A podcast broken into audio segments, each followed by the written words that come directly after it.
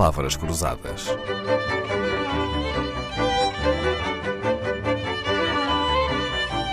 Porque quase tudo é uma questão de semântica. Com a pandemia, muito do que fazíamos ou dizíamos pessoalmente passou a ser feito de forma telemática ou remota. As reuniões, as aulas, as conferências, até as entrevistas na rádio e na televisão passaram a ser frequentemente feitas à distância e com recurso a meios informáticos. Ora, se o mundo profissional e também o social se transportaram para plataformas digitais, será que a cortesia e o protocolo acompanharam a viagem ou ficaram para trás? É possível, Isabel Amaral, que uma pessoa cortês e bem educada pessoalmente seja depois uma pessoa hum, mais grosseira digitalmente, mesmo que não tenha consciência disso? Eu não diria grosseira, mas de facto pode transmitir uma imagem diferente do que transmitiria frente a frente. Nos e-mails nós não vemos a intuação, não vemos se a pessoa está a sorrir ou se está zangada. E por isso é, é tão importante respeitar as regras um, do protocolo digital para não ofendermos o nosso interlocutor.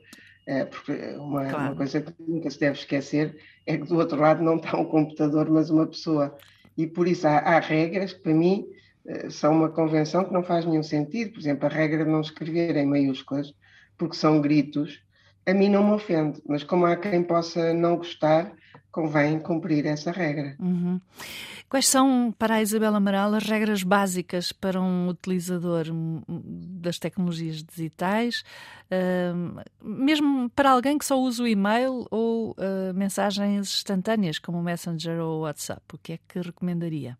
No Messenger e no WhatsApp não existem grandes regras para além da saudação e da despedida mas já mas nós temos que pensar é que no correio eletrónico, que é quase tão informal como um telefonema, mas como permanece e pode ser impresso, deve obedecer às regras da correspondência escrita. Devemos indicar o assunto, devemos começar por saudar, depois expomos o tema uh, e despedimos tudo de forma educada, mas sem exageros.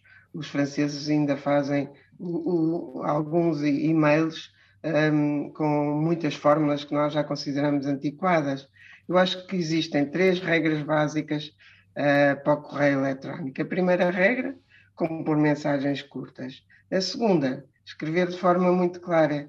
E a terceira, usar sempre a linguagem correta. Acho que basicamente são estas as regras uh, ah, para sim. qualquer correspondência. Desde logo evitar os erros ortográficos. Não há pior mancha oh, no então, texto, não é?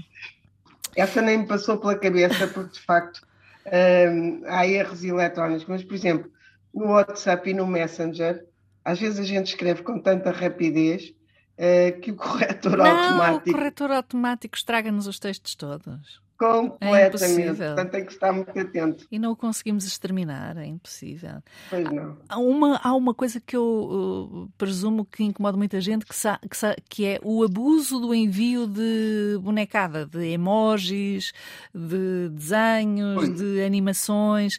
Isso é capaz de criar um certo lixo eletrónico, não é? Lixo é. digital nas, nas caixas de mensagens das pessoas.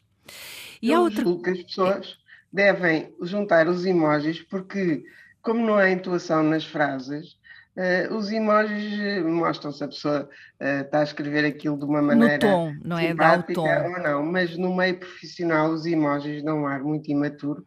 Nós devemos é cuidar da, da, da mensagem que escrevemos. Da linguagem. De, uhum. de, pessoas que, que se uh, ofendiam com frases como está a perceber e diziam, vê como a pessoa me está a dizer, está a perceber. Uhum. E eu dizia, não leio, não leio assim, eu leio, está a perceber de uma maneira simpática. Pois eu não.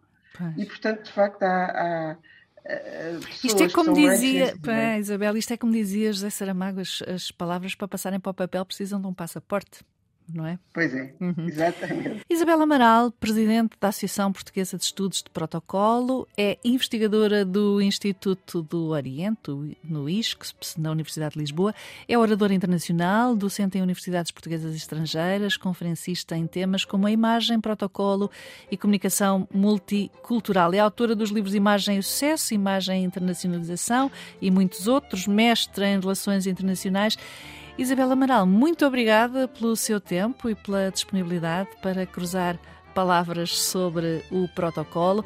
É de Vitorino e de João Paulo Esteves da Silva a música do genérico, incluída no CD Eu que me comovo por tudo e por nada, Leonor Matos, que grava e sonoriza, e eu que pergunto. Voltamos para a semana.